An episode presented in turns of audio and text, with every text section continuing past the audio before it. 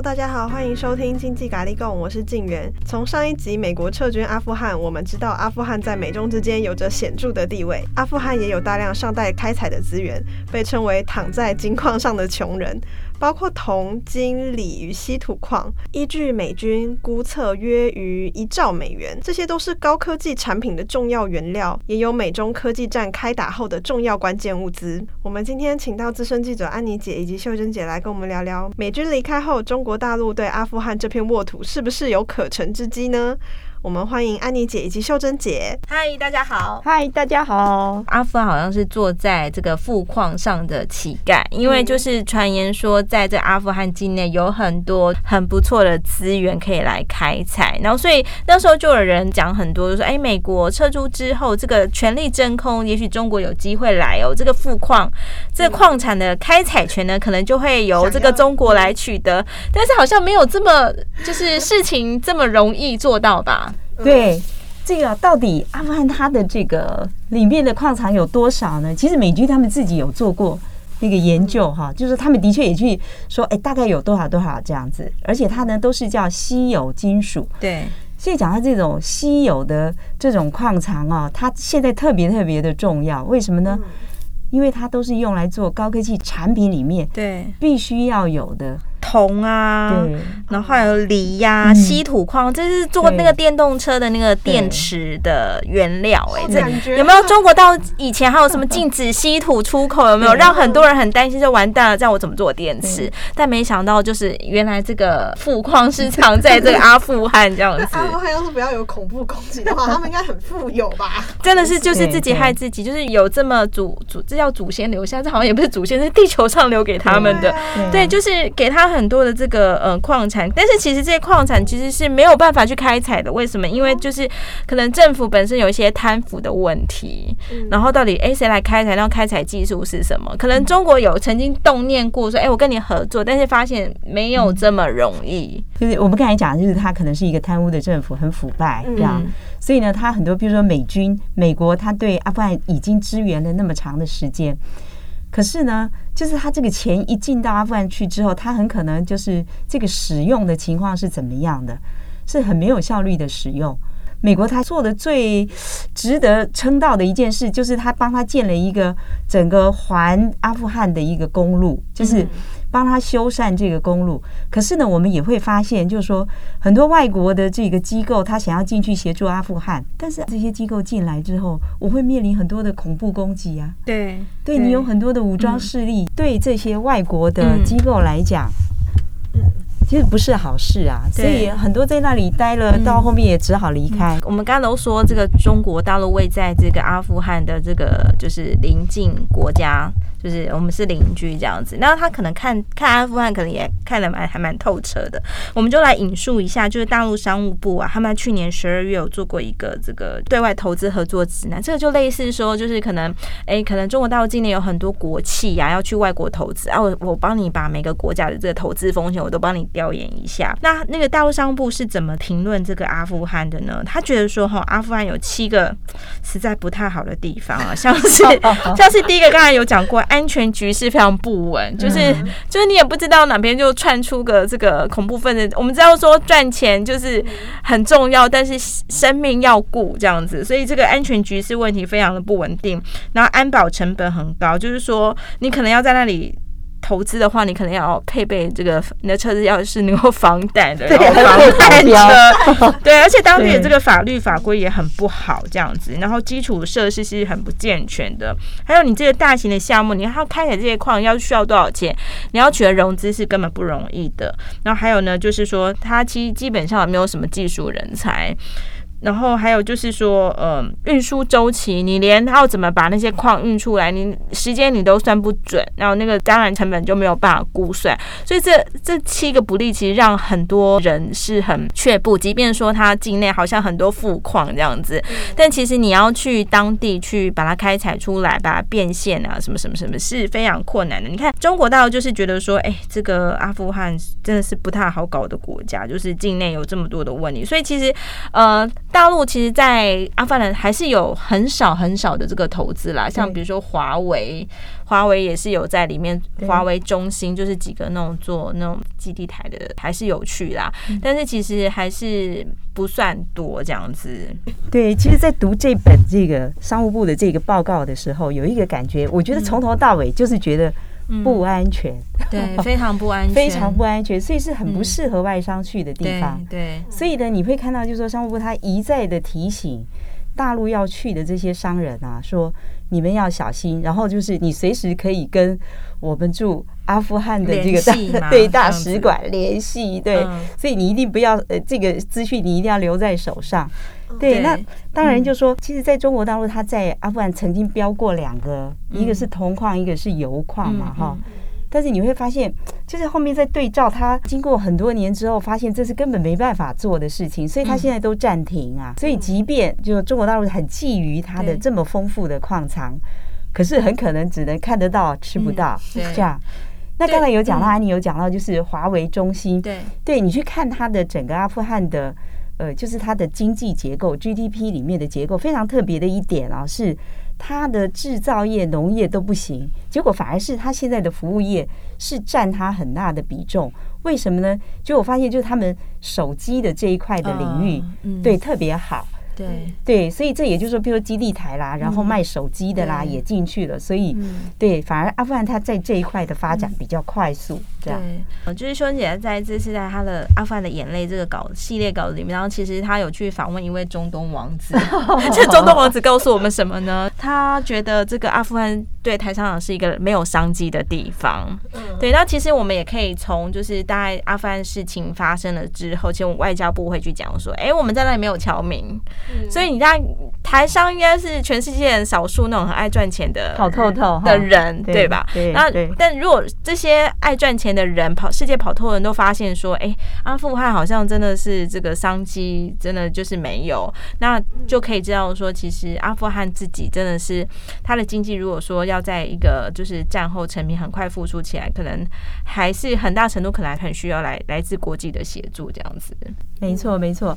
对，这个中东王子就说，他如果他都没有去做这个生意的话，还有谁会去呢？不过一个很重要的原因，是因为其实现在在阿富汗啊，它的这些商品啊，大部分都是中国大陆的了。嗯，所以台湾其实要介入，即便你做贸易的话，也很难有空间。中国大陆上面就一带一路卖过去。是的，是的，嗯，对。那当然就是因为他们关系比较长，呃，过去往来就比较多，所以其实现在在喀布尔也有中国城。对，所以这一次塔利班重回。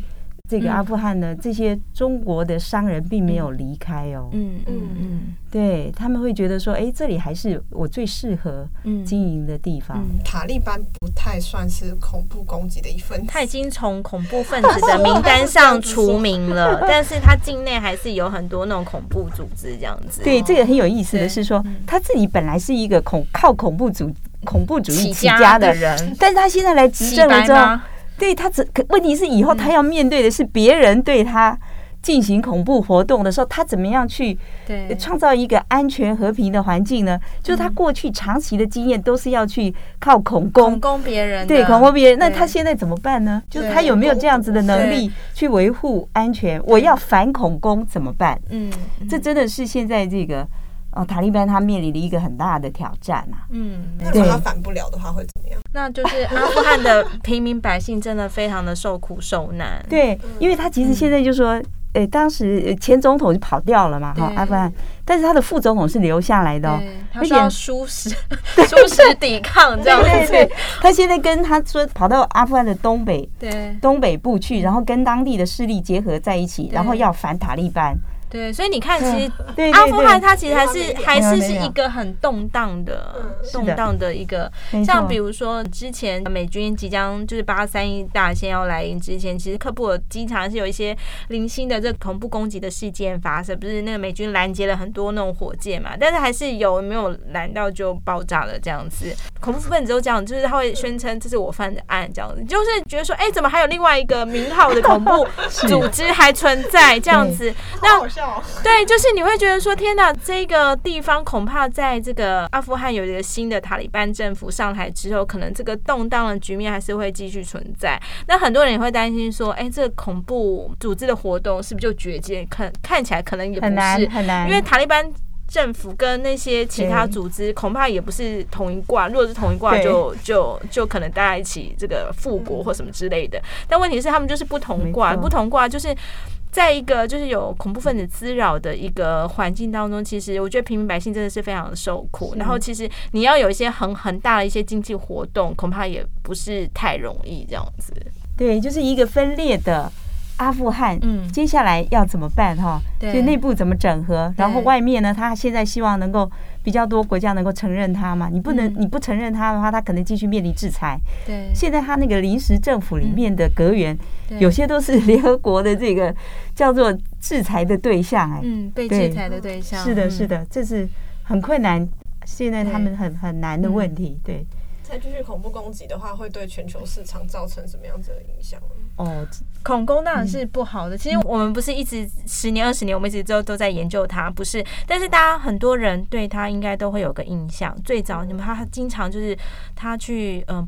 逮捕或是绑架了什么日本的谁，然后什么，然后斩首，还传那个影片在社群网络上给你看。对对，就是你会觉得对他的印象真的是很不好，而且很多人可能都看过那本书叫《追风筝的孩子》这样子，你就会觉得说哇，对塔利班你真的很难有好印象。但是问题是，他现在是一个当政者，然后你如果没有就是。在一种程度上，其实很多人会去，很多国家会去寄望中国大陆，就说：“哎、欸，你要负责去约束他，就很像你对北韩一样，你要负责那个约束的责任。”这样子，就是很多人还是说，在美国走了之后，就是到底这个虽然说他积极跟大家修好，但是他到底能不能够言出必行？自己讲过的话，就是我要和平共处，我要这个就是爱护我的这个人民，到底。做不做得到，这也是大家都爱看的。没错，对，就是希望阿富汗政府啊，现在的这个政府临时政府可以信守他的承诺。嗯、对，西方国家也希望，就是说，对你说你要包容性的政府，哈，你说你要这个回到比较现代化的这种治理的模式，嗯、那你就做吧。就是，所以大家说我要观其行，对我还要看你怎么做。嗯、那刚才我们讲到说，对全球市场会有什么影响呢？我们当然很担心，如果现在的这个临时政府他没有办法呃控制好他的这个内部的这些分离的势力的话，那很有可能就是会像什么到处开花一样的这种恐怖活动，如果又重新燃起的话，那整个世界当然又要陷入混乱了。对，所以当然这个 对于我们做财经呃新闻或者是大家关注财经形势的人来讲哦，这是一个。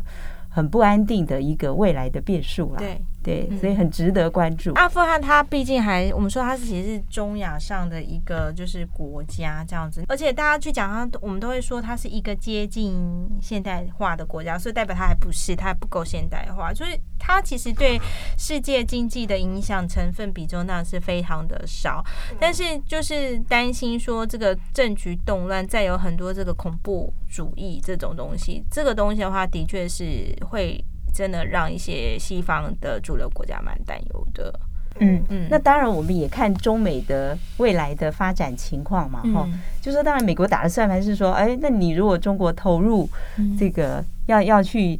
这个管阿富汗事情管多了，那你的资源也要分一些去了。对，那这样的话呢？哎，那接下来你可能你自己的经济也会受影响哦。这对美国来说，他可能就有一说，就会觉得说，哎，美国撤离，他赶快希望把中国推入坑，推坑，推坑到阿富汗，就是换你也来尝尝这种资源被耗在青春无限，在耗在这里的这样的局面，这样子。那现在就是很多台湾人都会关注这个阿富汗的这个议题嘛？那现在国际的情势是？这样子对我们台湾的政治啊，或是经济方面有没有什么影响呢？嗯，这次那个美国很快、很果决的从这个阿富汗撤军，其实就有一个点，就是北京也在讲，可能台湾内部也有人讲，就是说哇，你是这样对待今日阿富汗，明日可能换成谁之类的。所以其实，呃，美国的他怎么对待这个盟邦，其实虽然说他后来自己有出来说，哎，这个美国还是会恪守对盟邦的承诺，包括对以色列的承诺、对台湾的承诺。虽然他有这样澄清过，但是他因为做了这样的事情，他还是撤离了。虽然说他讲了很多年他要撤，但是他撤。的样子是这个样，的确会让很多人会在这里头做文章，就是今日阿富汗，明日台湾这样子。这个讨论真的非常多，就是我们在看阿富汗问题的时候，会发现，哎，怎么搞的？台湾讨论的是这样的角度哈？可能大部分人，或者是我们看西方媒体的话，他们会去关注阿富汗内部到底发生了什么事，哦，或者是国际形势有什么关系这样。但是台湾人来看这个问题的时候，就觉得。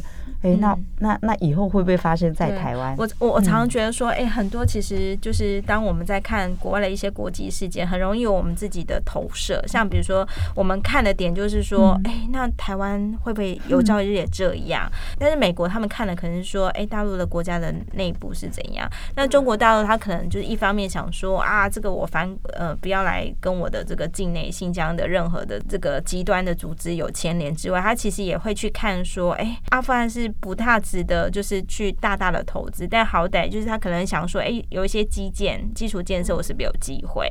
就每个国家基于自己对自己的了解跟对未来想象，想要投射出的问题是不太一样。但是台湾看的点，就特别是安全的问题，这样子。嗯，对。那当然，我们看，呃，这次也有人把它讲成是，比如说叫。越南的撤退，就是美军从越南撤退，也是拿来当做一个例子嘛，哈，所以他们叫西贡陷落。嗯嗯，那到底会不会台湾陷落呢？嗯嗯，哦，对，那当然，你你去看了，就有好些分析，有些人会讲说。哎，那现在美国从阿富汗撤出之后，表示以后他会有更多的这个力气来协防台湾啊，也许是个好事。对，我觉得自己蛮厉害的，怎么可以想出这个逻辑这样子？对对，就是真的有人这样想，因为我们刚才就是一开始有讲，就是说，哎，美国为什么觉得说阿富汗我一定要撤军？因为就是过去二十年我花了太多的资源跟精力在这方面，所以我现在必须要抽抽离开来，我才有更好的这个精力去集中的这个对付。中国大陆这样子，那其实我们我们可以从那个，我们刚刚不是有讲说，拜登啊，就是在他得知这个科布尔陷落之后，他赶快从大卫营回来，然后他就是后来有这个公开的发表他的演讲这样子。那其实他里面有提到说，哈，就很奇怪，他自己在那边讲说，哦，这个美国要撤出阿富汗是一个一定要做的事情。那阿富汗这个为什么那么快陷入？要怪自己的政府，就是没有权力抵抗，这样要怪自己。然后话锋一转，他又。突然又讲到说，哎、这个我们不能就是无限制的继续在这个阿富汗下去，要不然这个中国大陆跟那个俄罗斯，你就是听到这里，你就会想说，哎、为什么这时候又关阿关那个阿富汗是又关中国跟俄罗斯呢？但但是你从这个推演，大家也知道说，他就是他没有说出口的话，就是说他要把资源集中来调拨来对抗这个，尤其是中国大陆。那我们知道说，就是在这个美中争霸的格局下，其实台湾是有捞到好处的哦，因为我们就是都跟美国站在一起，美国会跟我就是呃在表面上或者什么会就是给你很多的 favor 这样子，然后所以很多人就觉得说，哎，这个未来这个美国这个集中精力来对抗。中国大陆之后，也许美台湾就是可以蒙其利这样子，这个就是也是有人这样说的。嗯，对，哎，但是看这个问题，我觉得要用一个比较客观的立场去看它哈。我我觉得我想引用那个我们访问过的那个台大的政治系教授张登吉老师，张登吉张老师的说法，我觉得他这个观点哦。是是很值得作为参考的啦。那他的意思就是说，其实，在任何时候哈，每一个国家他都会因为自己的情势，可以作为大国来利用的支点。对，所谓支点，我就是利用你，我可以被利用的价值 这样子。台湾可能要创造这种被利用的价值，没错，才有这个。对你，第一个是你被利用的价值，再来就是那个来利用你的人。他是不是还继续有那么大的实力？嗯嗯，如果他的实力慢慢消失的时候，你还要把他当做一个 对可以依靠的力量吗？对对对，所以他要讲的是，他引用了几个例子啊，比如说法国，嗯，法国他之前是一个列强嘛，列强之一。英国在香港也是，对。可是你到了九七之后，他就走了。嗯，你你走了之后，你香港还能依靠谁？